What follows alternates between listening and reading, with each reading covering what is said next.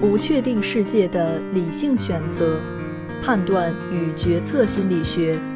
美国雷德海斯蒂、罗宾道斯著，人民邮电出版社。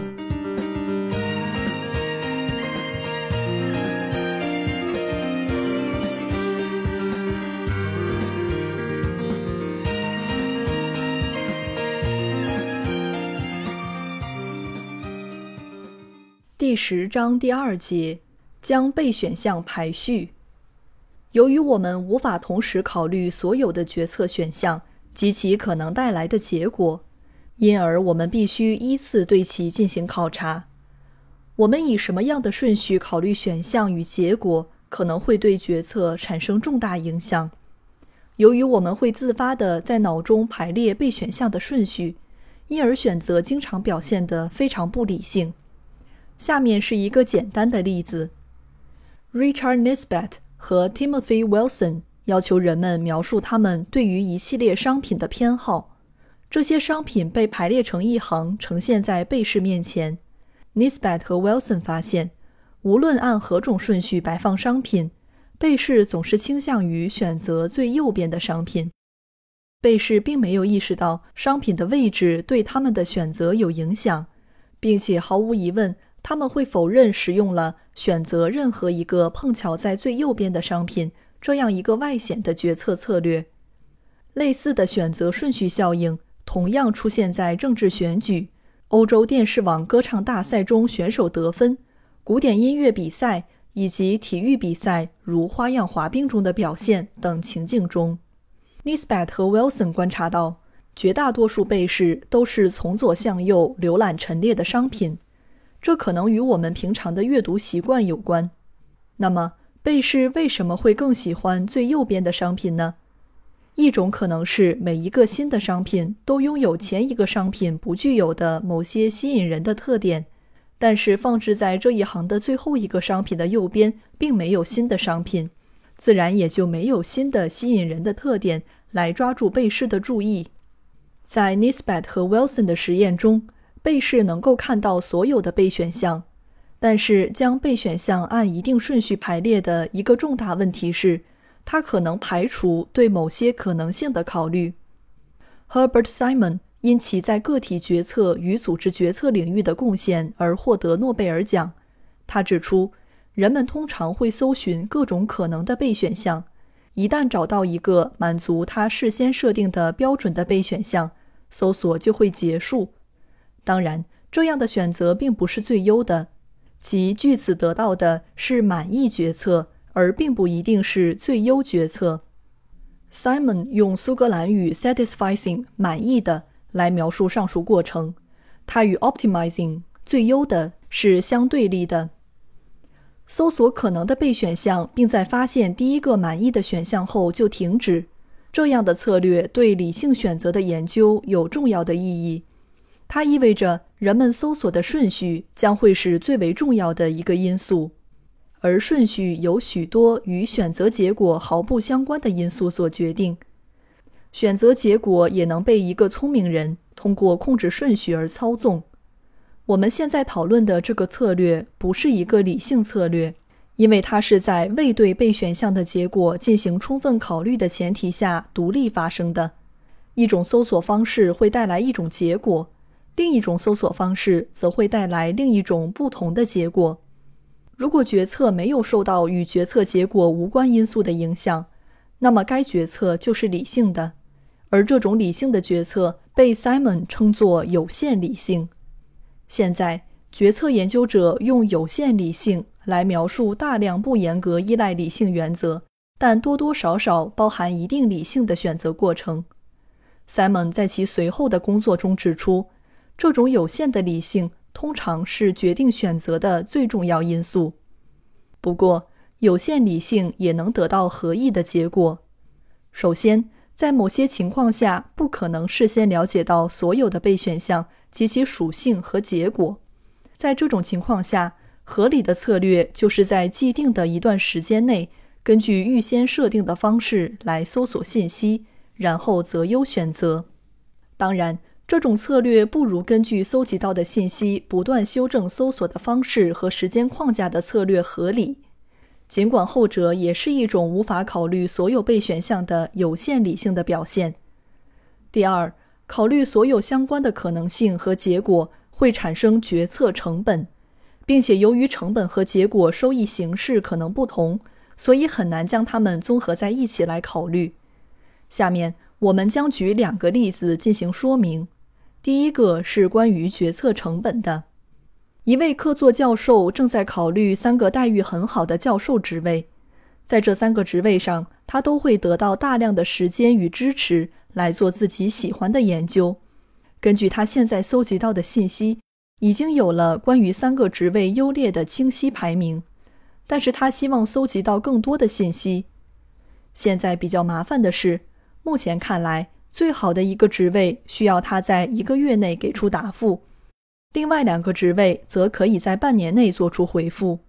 那么，他到底需要花多少时间来搜集信息、评估可能的结果及其可能性，并试着将各种信息与潜在的结果综合在一起进行考虑，从而做出决定呢？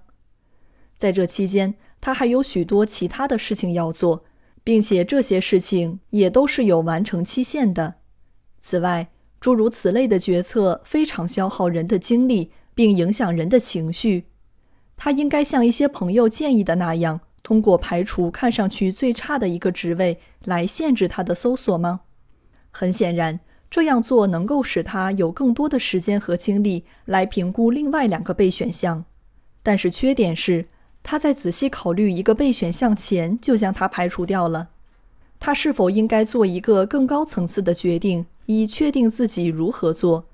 例如为决策设立一个标准，从而将三个备选项减少到两个。这些问题并不像赌博中的选择那样可以很容易地给出答案。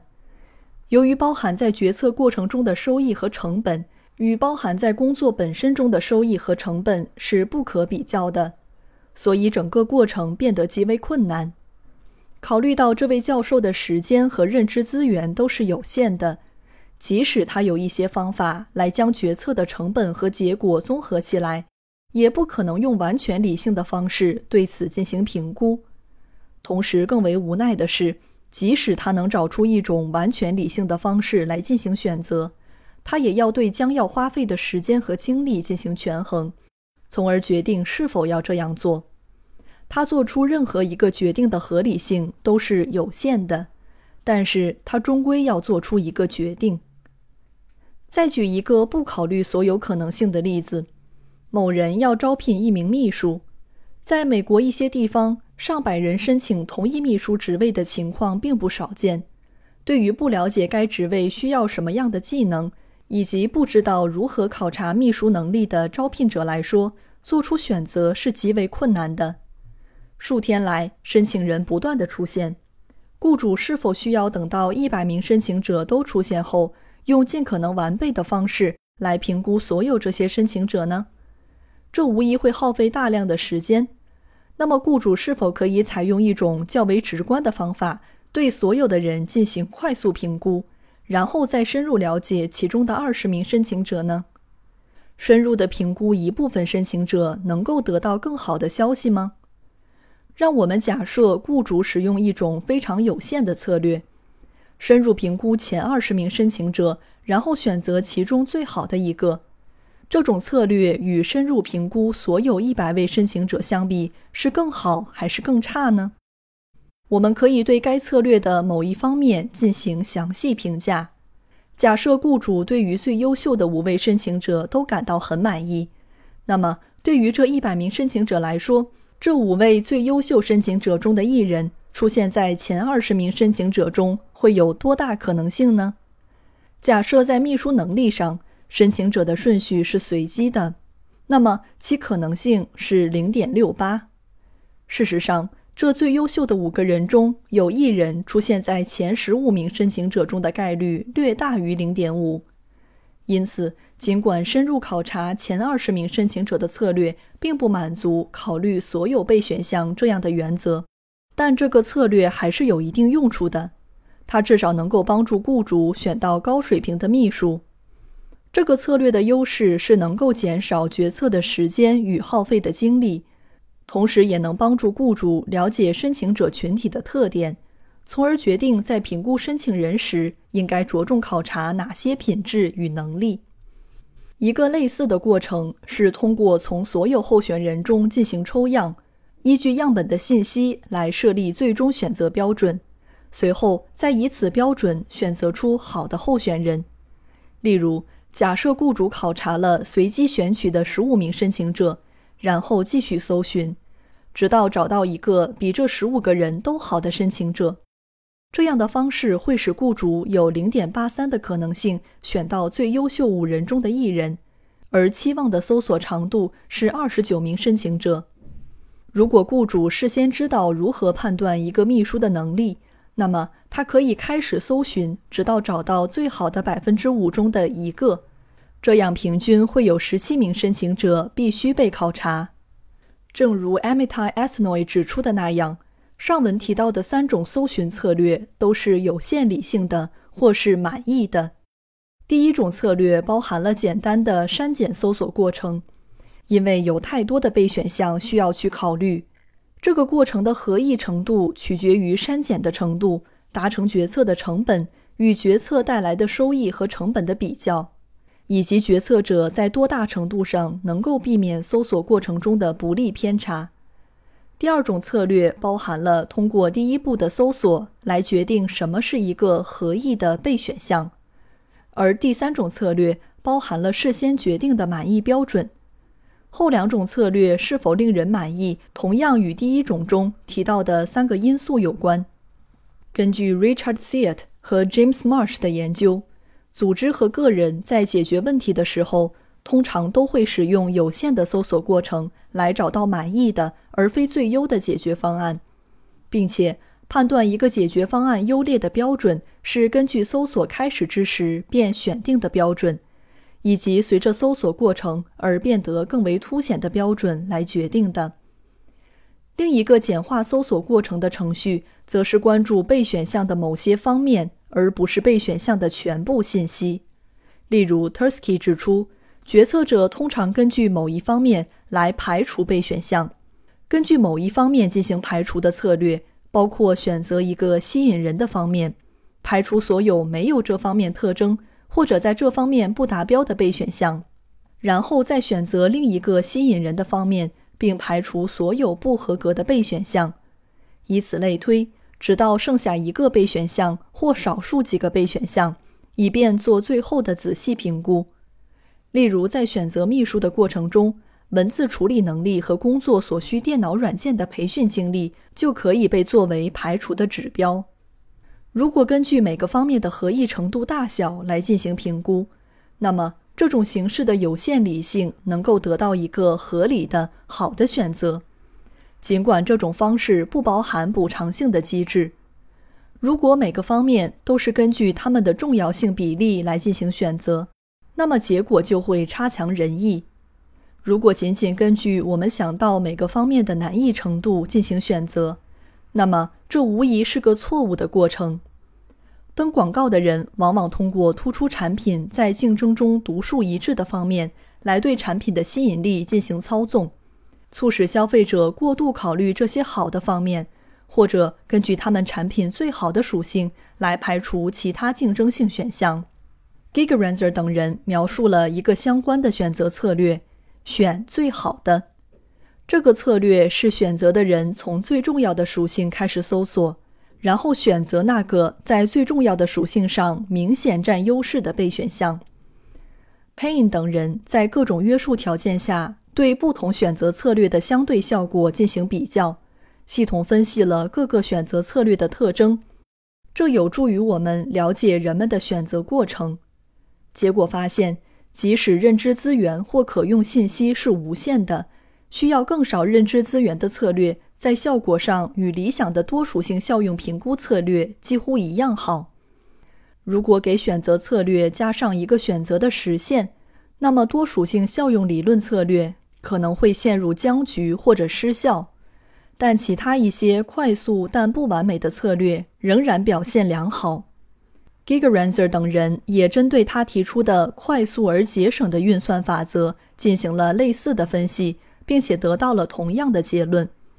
例如，在任其发誓和选最好的策略，在一些现实条件下，比那些耗费认知资源的策略表现得更好。这意味着这些高效但非最优的策略，在嘈杂、高压、不舒适的环境中，可能是最具有适应性的。那么，有限理性下终止搜索的现象与 Nisbet 和 Wilson 的研究结果矛盾吗？答案当然是不矛盾，因为这两个选择情境在本质上是有差异的。在 Nisbet 和 Wilson 的研究中，被试能够了解到所有的备选项，因为每个商品都排成一行呈现在他们面前。而满意决策的问题是，某些选项甚至不会被考虑到。包括那些对于决策者来说可能是更好的，甚至是最好的选项。